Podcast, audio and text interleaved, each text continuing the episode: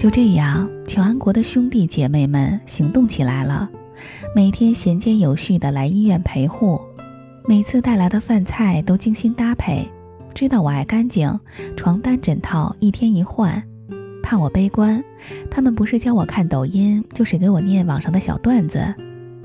同房的病友羡慕地说：“现在居然还有这么团结的大家子。”而我的内心既温暖又惭愧。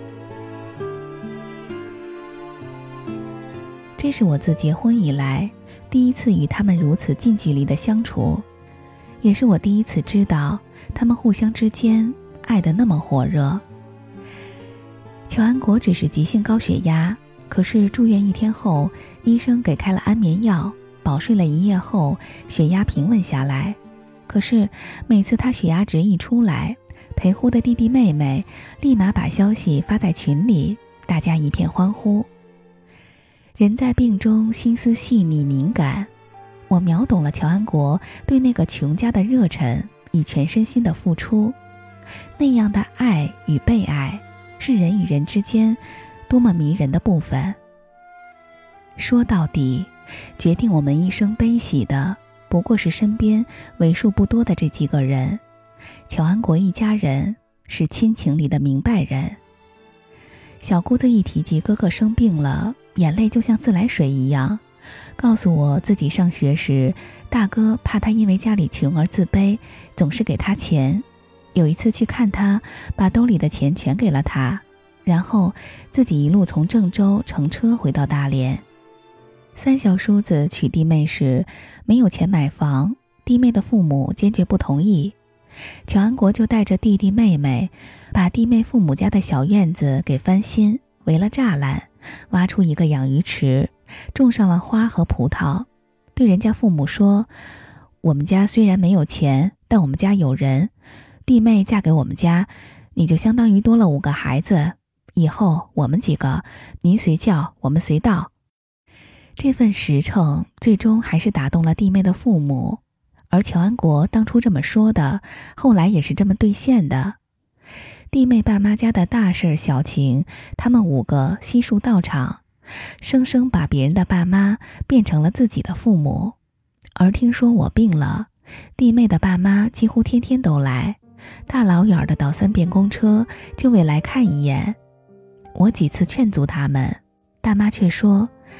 人生病了，最爱想爸妈，他们都不在了，我们就天天替他们来看看你。这样的人和事儿陪着我打发住院时光，让我每每疼痛、灰心、绝望，都会从心底生出活下去的希望。我甚至后悔，这些年来，我像个局外人一样，把自己孤立于他们的世界之外。孤傲不屑，可是我又错过了多少琐碎中的真情时光。而我自己的弟弟妹妹呢？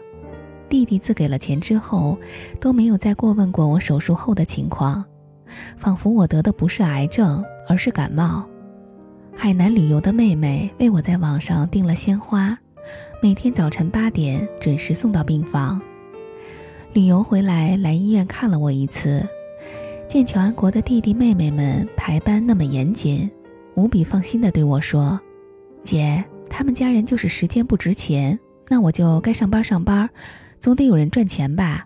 你缺钱就吱声。”从来到走，他一直戴着厚厚的口罩，手上还套着手套，始终跟我保持着半米的距离，装备的像是来探望一个 SARS 患者。望着妹妹优雅的背影。我心里凉凉的。手术后的第六天，我的后背突然鼓起了一个拳头大小的包，疼到窒息。我觉得自己可能去日不多了，而主治医生正在北京出差。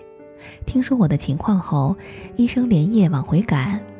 医生凌晨六点到大连，我七点被推进手术室。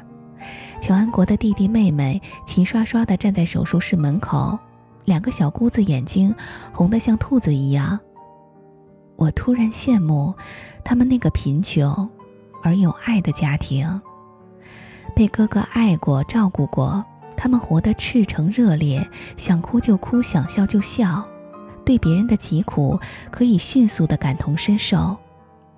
马上要进手术室时，乔安国握着我的手对我说：“别怕，我和弟弟妹妹都在外面陪你。等你出来了，给你包你最爱吃的三鲜馄饨。”如若从前，我会嘲讽他就知道吃，我会反问他有没有医疗常识。可是此时此刻，我那么依赖他，我终于明白，他像宠爱孩子一样宠爱着我。一顿好吃的是他五十几岁的人生里一直在用的抚慰家人的方式，这是一个大哥的习惯，也是他的绝招。劫后余生，我后背鼓起的包，原来是因为动脉破裂。如果再晚半个小时，我可能就没了性命。出了手术室的我刚刚苏醒，看着他们抱作一团，哭成泪人儿，我问自己。我何德何能，值得被他们这么发自肺腑的关怀？转危为安后，弟弟妹妹轮番照顾我。他们交接班时，像查房的大夫一般，事无巨细地交代注意事项。我生长了多年的自私高冷，就这样被他们春风化雨融掉了。一个半月后，我出院了，可是二叔子又排班了。把我后来放化疗的时间和他们陪护的名单发在群里，每天弟弟妹妹一定会艾特我，问我今天感觉怎么样，有没有什么想吃的。出院的我跟乔安国每个周末都去菜场买一堆菜，然后召唤弟弟妹妹们，包括我的弟弟妹妹一起回家吃饭。乔安国的弟弟妹妹们进屋换完衣服就进厨房，谁都不闲着。张罗一桌饭菜，就跟搭个积木一样，默契神速。看着他们在煎炒烹炸里聊天，为又涨了几十块的工资喝到半醉，我不再厌弃，而是乐在其中。除了生死，其余都是小事儿。人生不就是要在这些小事儿上大动干戈，过出热烈的滋味吗？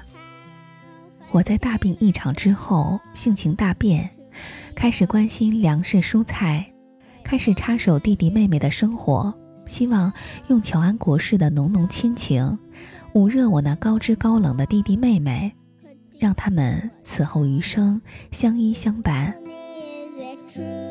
人生海海，能决定你这辈子悲喜的，不过身边七八个人。我一度嫌弃老公的小市民亲戚。但紧要关头，还是这些亲人赤诚热烈的守护，给了我生生不息的支持和鼓励。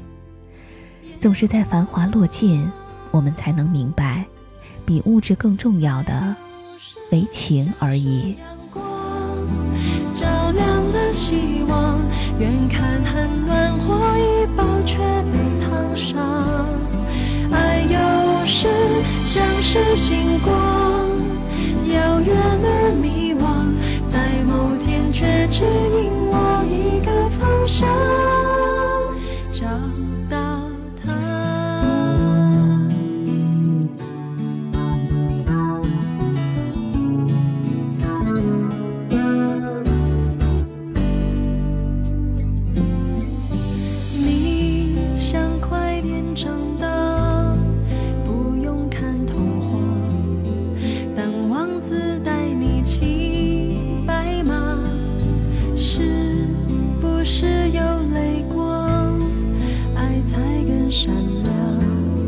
幸福前公主会悲伤。